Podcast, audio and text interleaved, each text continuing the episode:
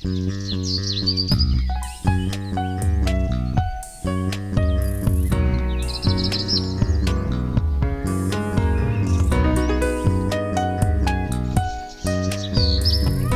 迎收听《来一口垃圾》，我是 Amy，我是心怡。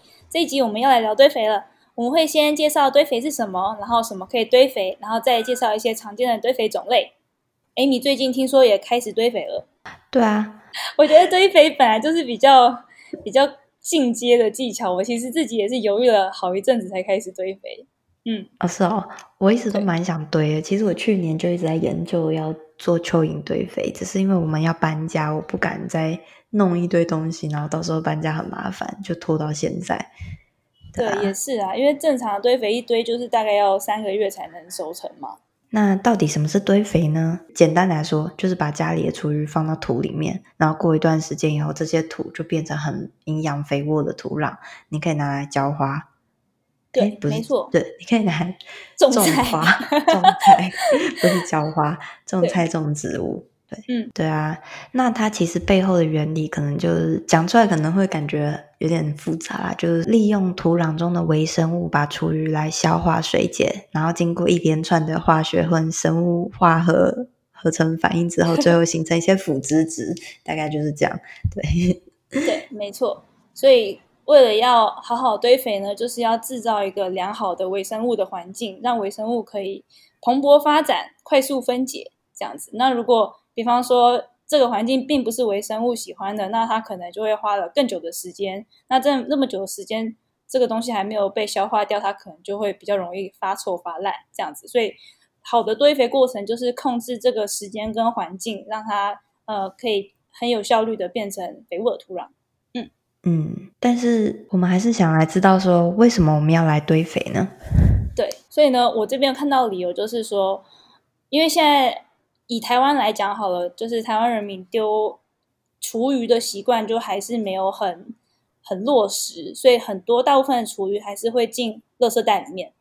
然后呢，在呃一般垃圾中的厨余类的含量其实是有三十几趴，近四十趴，长年以来一直都在三十到四十趴之间摆荡。那这些垃圾最后呢，其实会进焚化炉。那这样子的厨厨余的垃圾跟一般垃圾相比之下，就是含水量比较高，所以他们进焚化炉之后，他们会降低就是焚化的温度，所以会需要更加的耗能，才能够让焚化炉的温度达到可以呃怎么讲，可以可以烧垃圾的温度。所以呢，嗯、这个焚化效率就会比较低一点，然后呢，会让焚化炉的怎么讲，让它寿命减短嘛，然后就会有。再有新建焚化炉的需求，对啊，反正重点应该就是说减少垃圾量吧，对不对？对，因为因为你你只要把这些厨余拿出来用别的方式处理的话，那垃圾量你就减少了大概三四十排。嗯，而且可能厨余有更好的、更有效率的处理方式。没错，然后反正刚刚讲，假设这些啊、呃、燃烧不完全的底渣再拿去掩埋处理的话，除了可能会造成臭味以外呢，因为它可能跟就是垃圾一起堆在一起，就是它不是一个好的让微生物蓬勃发展的环境，呃，可能会有厨余的呃污染的渗水流到土壤跟地下水里面，那最后会回到我们的作物系统。因为我们为什么做堆肥的概念，其实就是制造一个让微生物可以蓬勃发展的环境，然后让他们好好的消化这些厨余，所以它可以让土地恢复生机，然后。之后的那些肥料、土壤，你就可以拿去种花、种菜什么的。那总比跟垃圾掩埋之后产生的一些不好的东西，嗯、对地球的负担是比较小很多的、啊。对，对啊，这人们又称堆肥堆出来的这些肥料叫做黑金嘛，黑色的金。嗯，对啊，是很有价值的，可以让贫瘠的土壤变成沃土。然后另外还有一个部分就是说。现在很推崇有机嘛，那大家可能都觉得有机的东西很好，但其实呢，有机跟传统的农业相比起来，它是有些好处，就像是说有机比较不用一些化学合成的农药啊，或是肥料什么的，所以它对土地来说是比较友善的。但有机有个缺点，就是如果你为了做有机，然后你是需要用到很多汽车啊，或是飞机，反正不管各种交通、石化燃料的运输，从外面运来大量的肥料的话，那其实这样子虽然说对土地有比较好，但是也是对地球是一种伤害啦。对就是运输的过程也是制造污染这样子。对，所以如果说你可以自己做堆肥的话，你就可以从自己这边就可以处理，然后产生一些好的肥肥沃的土壤，那你不需要从别的地方运过来，不会因为说运送肥料而所消耗的能源，然后反而把有机打折了。嗯，对，没错，可以理解。那补充一点，因为以台湾的部分来讲。呃，好像各县市在回收厨余的方面，就是呃方针都不太一样。就有些有些地区，有些县市是可以呃生厨余跟熟厨余都可以回收，就分别可能有分哪些是给猪吃的，然后哪些是种菜堆肥用的。对，嗯，那好像熟厨余就是给猪吃的，对不对？然后生厨余是种菜用的。嗯，对。对，那有些县市是没分，它就是混在一起，就是叫厨余。然后像我家住在桃园市嘛，嗯，桃园市它的。我们的厨余就是只有只收熟厨余，所以他们不收生厨余堆肥用的厨余，所以这就为什么我们家自己在阳台堆肥。嗯，他怎么知道你们到底有没有丢生的厨余在厨余桶里面呢？其实我觉得他也有可能不知道，所以也有可能有人乱丢。所以就是我觉得整体而言，厨余的回收效率可能也不是很好。就回收再利用的效率，嗯，嗯，我有听到说，其实台湾大部分，嗯，因为政府回收厨余之后都是交由厂商去处理，那大部分厂商都比较愿意拿它来去喂猪，因为经济效益比较大。那做堆肥的这种生厨余的话，通常都没有人要，蛮可惜的，真的蛮可惜的。哎，其实其实我之前会很迟迟不敢踏进堆肥，很多理由，其中之一就是觉得好像。很困难，然后可能会臭这样子。可是其实真的实际操作下来，真的是有阳台在家就会蛮适合可以做堆肥，是一个可行性很高的做法。嗯嗯，所以其实如果大家都可以这样做的话，就会很有效的减少生厨余的量。对，当然我们现在讲的堆肥好像很好，堆肥还是有一些缺点啊。如果你没有弄好的话，嗯、例如说可能呃你在你在堆肥的时候，你如果就是。可能环境没有控制好，厨余量放太少，或是怎么样的话，你没有办法达到他要的高温发酵，那可能本来就是菜里面会有一些什么病原啊、虫卵啊这些东西是没有办法被杀死的，虫虫宝宝就会长大。那另外一个部分就是说，当然堆肥就是有可能会臭，如果说你没有弄好的话，对对，嗯，好，这个我们可以。稍后再分享，或者我们会有下一集专门来 Q&A。嗯、好，那所以以上就是我们觉得为什么我们应该要堆肥。嗯，那什么东西可以堆肥呢？其实就是每天你产生的厨余啦，对啊，像是一些什么菜根、菜叶啊、果皮啊、果渣。对啊，种子也可以，但是要看，因为有的人可能会觉得太大的种子就不适合堆肥，像是什么芒果核那种东西，或是比较大的骨头，反正那个等一下给大家讲，就是比较硬一点的东西，因为你在堆肥的话，可能它会没有办法有效的被分解掉，那你在种东西的时候，它会变成是一个阻碍。对，没错，所以呃，原则上基本上是植物性的。就可以堆肥，除非是像刚才讲的太大的果核，然后嗯，菜叶、果皮、落叶，然后咖啡渣、茶叶这种都可以，或者是蛋壳，其实也很不错。嗯，对。然后你在堆的时候，就是尽量要把这些东西切成小块一点，越小块的话，它就是可以分解的越快，那需要的土壤也会少一些，需要的空间会少一些。对，就是网络上呃很多人分享的经验是，大概切个三分三公分的大小。然后我自己的话，我都会切到一公分。哎、嗯欸，我也是，因为家里实在太小了，就一个小盆子，就不想要弄太多，让它节省一点时间。嗯，然后最好是把一些太多的多余的水分沥掉，会比较好一点。对，就是因为如果厨余你太湿的话，嗯、它可能比较容易会发臭。就呃，放在堆肥里面了，那。那他们好像是堆肥最好的湿度就是潮潮的，然后又不会出水，大概是这样的湿度是最好的。我有看到是他们说大概含水量是百分之六十，就是你指缝看得到水，但是却又滴不下来这种程度。所以如果太如果太湿的话呢，其实你可以用的调节方法就是加枯落叶，去公园捡那种落落叶，然后是枯的那种，不是还是不是不是还是绿的，要是干枯的那种，就是人家说。好堆肥就是要抓一个碳氮比是正确比例，大概二十五比一到三十比一，嗯，然后呃，反正如果是太湿的情况下，比方说菜叶、果皮那类太多的话呢，比较有可能就是氮太多，然后这种时候你就可以加含碳量高一点，比方说像刚刚讲的枯枝落叶这种，然后去平衡它。所以简单来说，你你。你其实也不用去算什么碳有多少，氮有多少，就是让它维持在一个湿度有点潮潮的。嗯、太湿的话，你就加落叶；然后呢，太干的话呢，它可能也太干就不会腐败，它就会放很久还维持原样。那你可能就多加，你其实也不用加水，你就是菜渣、果皮那些，它们就自带很多水分，就混进去就对了。除了这个以外，还有像是餐桌上的纸巾啊、卫生纸这些东西，也都可以放进去。那另外，其实。煮过的剩菜啊，或是一些比较小的那种鸡翅的骨架，那种比较小或鱼骨头那种，那种其实也可以，只是你要先处理过一下那些厨余，就是把它冲水、去油、去盐之后再去放会比较好。嗯，因为如果你的厨余里面有高比例的含盐分或者含油水的话呢，它会影响到你堆肥的效率。然后也会抑制一些比较好的微生物去成长，那就影响到堆肥的活性。对对，那如果要比较保险起见的话，其实可以直接把动物性的先避开，比方说像肉类，然后或是骨头、嗯、或者是奶类，因为这些其实会比较容易会臭。所以如果要还有生虫，对，会生虫。所以如果想要不要太大打击感的话，你就放纯植物性的就好了，就是动物性的就。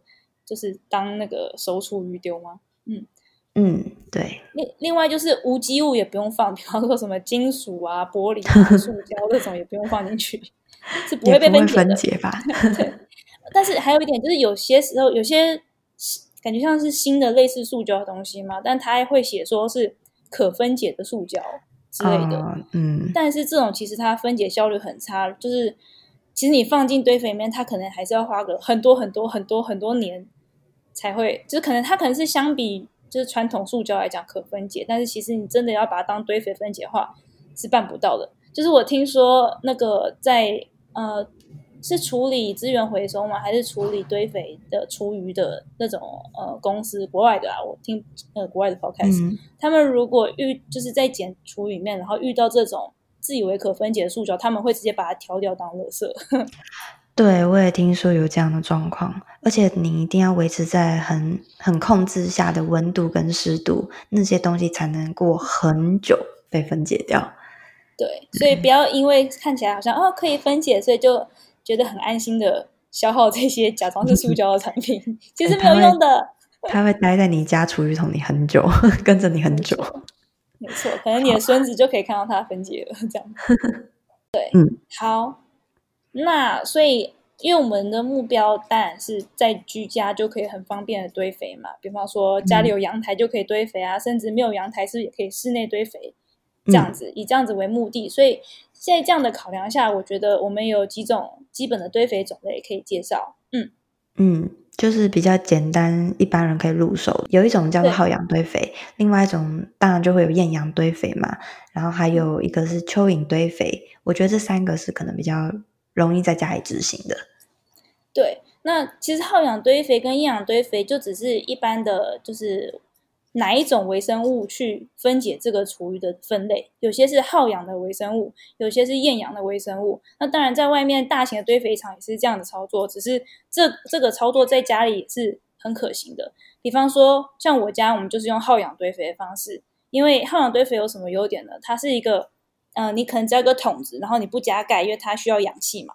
然后呢，你执行的方法呢，就是呃，最下面底层你可能要铺一些枯枝落叶，让它的透水性跟透气性会好一点。然后呢，铺土，一层土一层厨余，然后一层落叶，一层土一层厨余，一层落叶，像这样子铺起来。然后，嗯，你可能定期需要把它翻搅一下，所谓定期可能每个礼拜把它翻搅一下。然后，但翻搅过后，你要确保你最上面并不要露出果皮菜叶。就是如果有露出来的话呢，就再铺一层土上去。因为如果露出来的话呢，比较容易会招来就是果蝇类的嗯小虫。嗯，那这样子的方式完全不会臭，就是但我们家是只放植物性的厨余，然后我们没有放任何动物性的，完全不会臭。对，然后甚至、嗯、其实你靠近闻，像我们家在那个哥伦比亚波哥大家，是闻得到泥土的清香的。嗯，对。可是可是还是会有招致有一些还是有小果蝇啊，有点难免，可能是我们最上面一层覆土覆的太薄了。嗯，哦，OK，对，就是要复厚一点。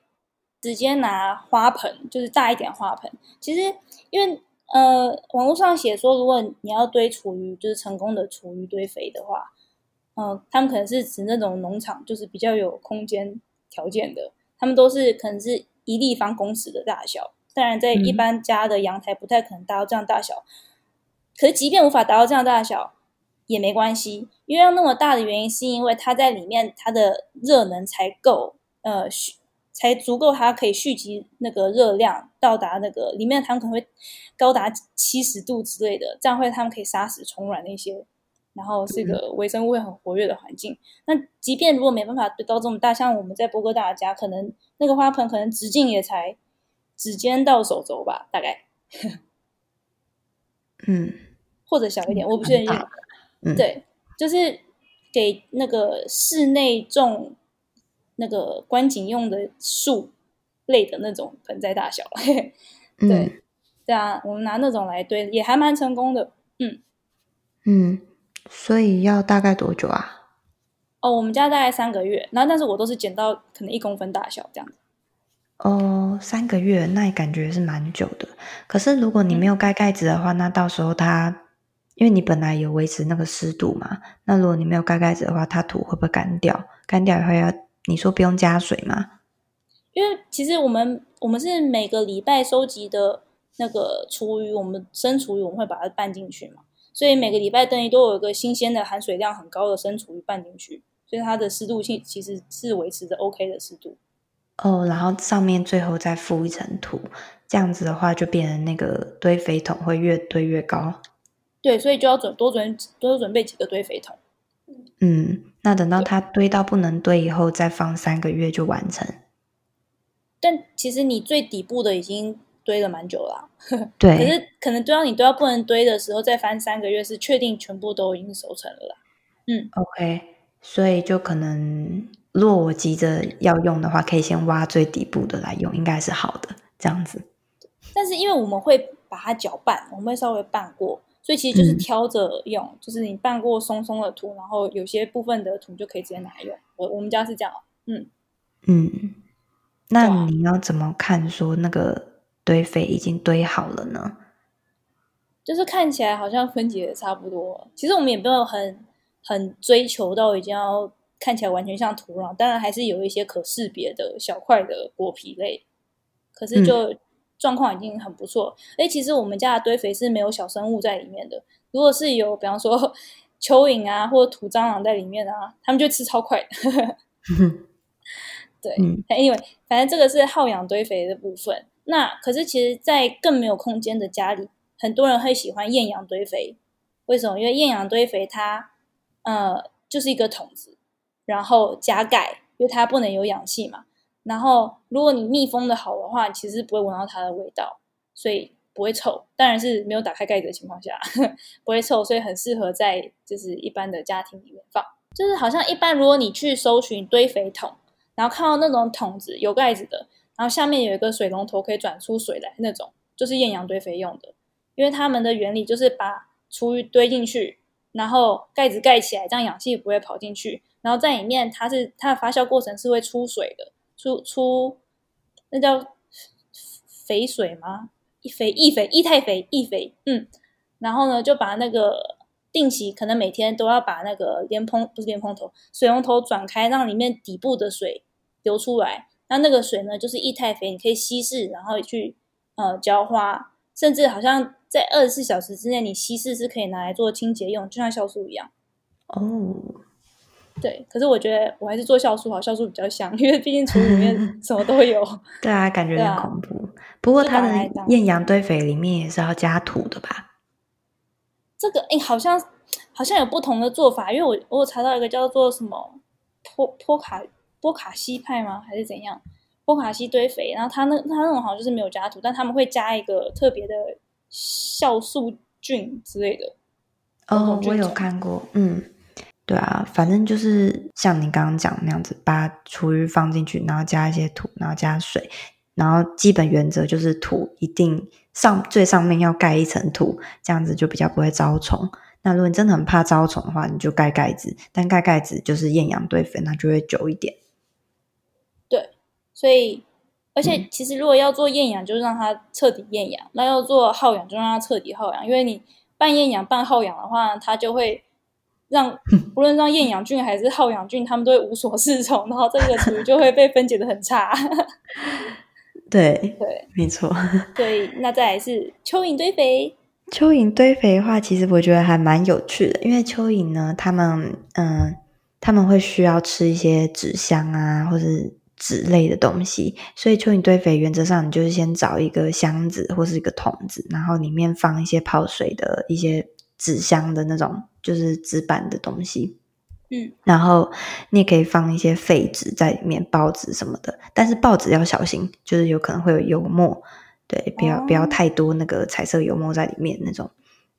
然后它基本上蚯蚓堆肥。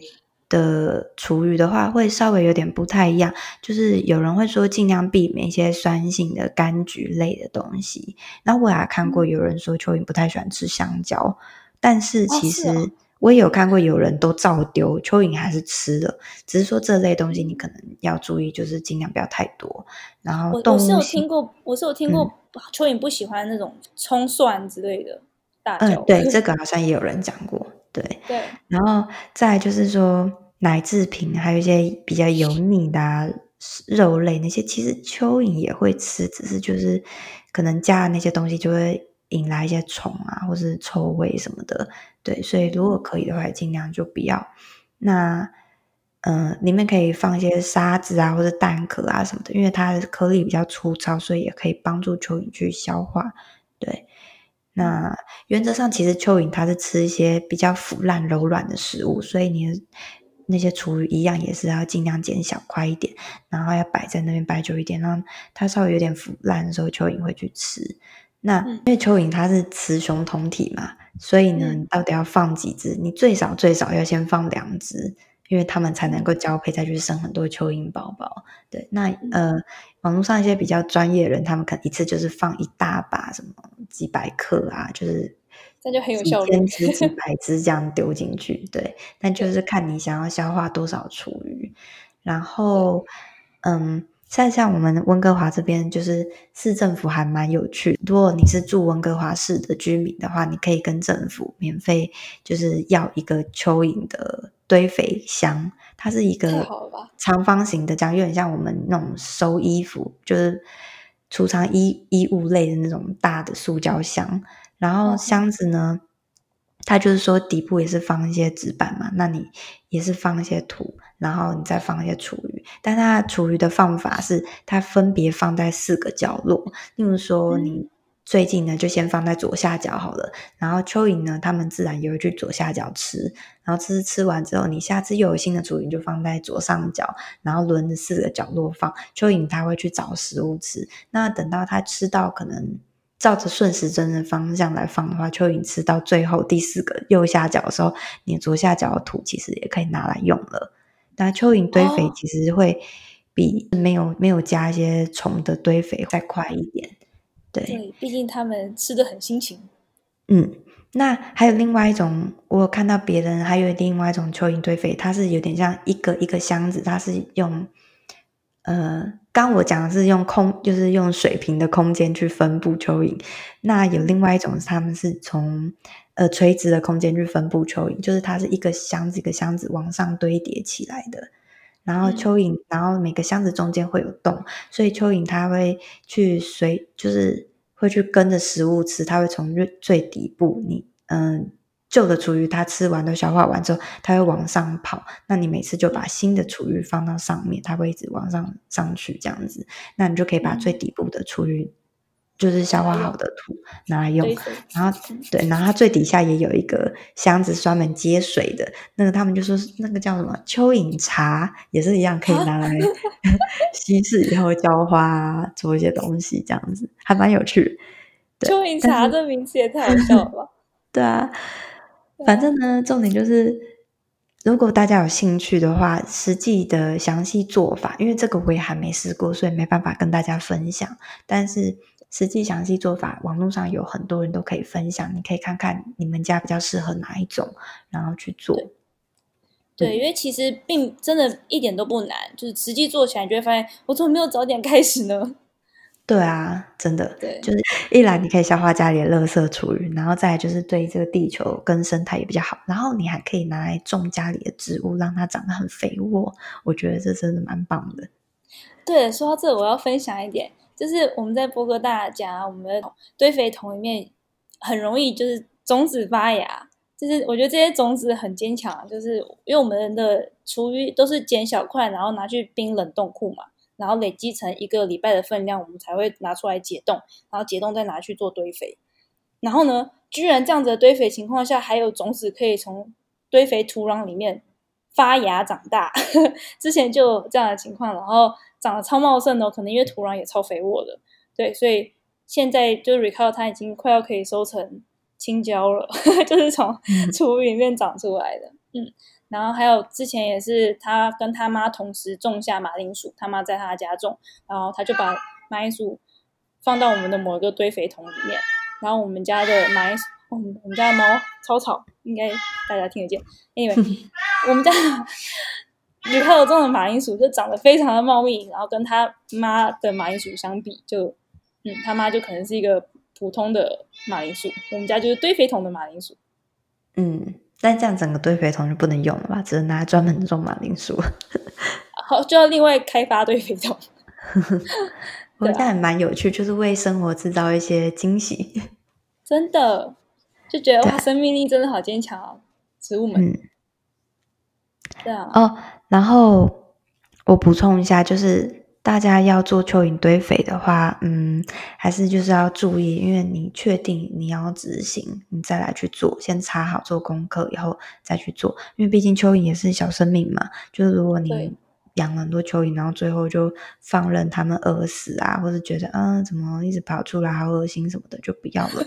那这样其实还蛮还蛮可惜的。可怜的蚯蚓。对对对，大家要珍惜每一条小生命哦，即使它很小。对，就是这样。没错。好。那我觉得我们今天应该就差不多到这了吧？对，我们今天分享的，希望可以让大家觉得堆肥其实也没有这么困难，然后或许你在家里也可以找个地方来试试看哦。嗯，那如果之后有什么问题的话，也欢迎提出来跟我们一起讨论。对，或者你其实已经在堆肥，或是你想要堆肥，但是你还有什么什么考量让你迟迟不敢下手的话，也欢迎留言跟我们分享，或是可以写信到我们的信箱。嗯。那我们的信箱是来 ecology l a i e c o l o g y at gmail dot com，欢迎来信哦。嗯，好，那么就这集到这边，大家下次见，拜拜，拜拜。